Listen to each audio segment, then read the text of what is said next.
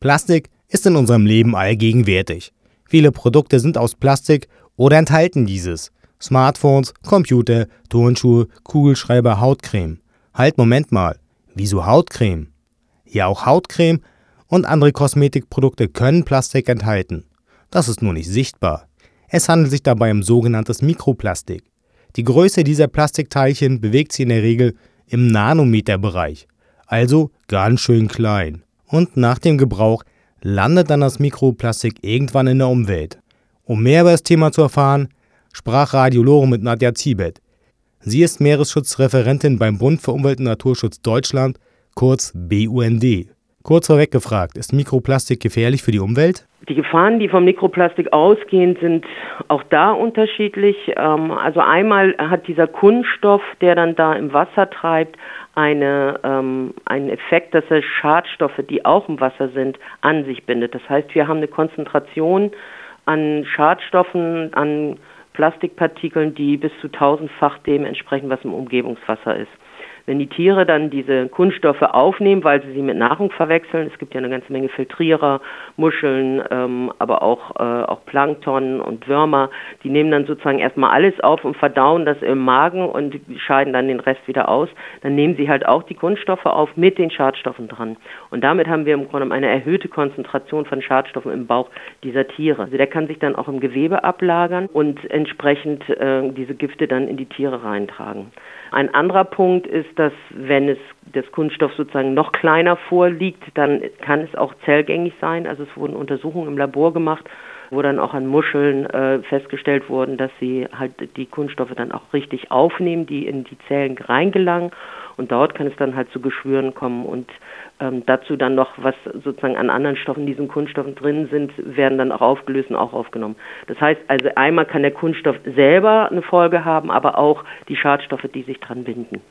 Wenn Mikroplastik so problematisch ist, wäre es ja gut zu wissen, welche Kosmetikprodukte Mikroplastik enthalten. Gesichtsreiniger, Peeling, Duschgel, Gesichtspflege, Augenpflege, Shampoo, Seifen und so weiter. Auch in Make-up-Produkten finden Sie das. Also das heißt in sehr vielen Bereichen und eigentlich auch ziemlich kreuz und quer durch bekannte Marken. Ich möchte jetzt hier keine Marke nennen, ähm, aber Sie finden in sehr vielen verschiedenen Marken, wo man das vielleicht nicht unbedingt auch gedacht hätte, tatsächlich dann auch Mikroplastik. Das ist ja fast die komplette Bandbreite an Kosmetika.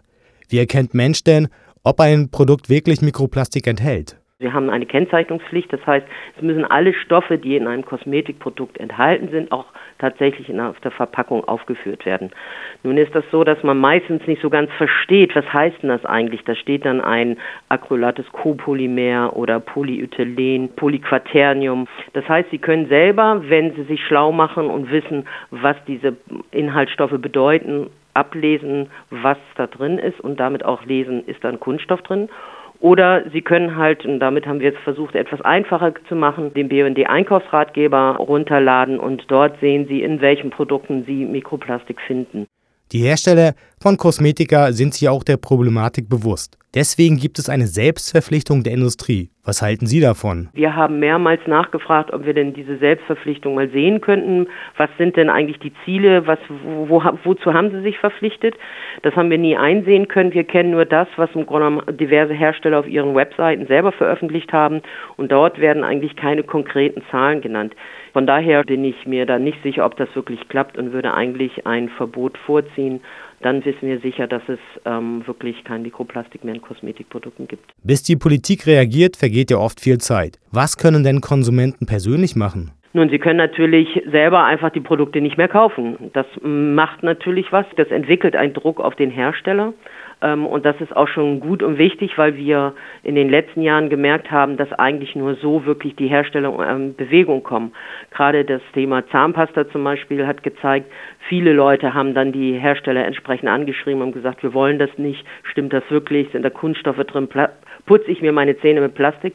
Das hat sehr schnell gewirkt, das hat schneller gewirkt als jede politische Entscheidung, dass die Hersteller dann innerhalb von einem Jahr im Grunde genommen ihre Rezeptur verändert haben.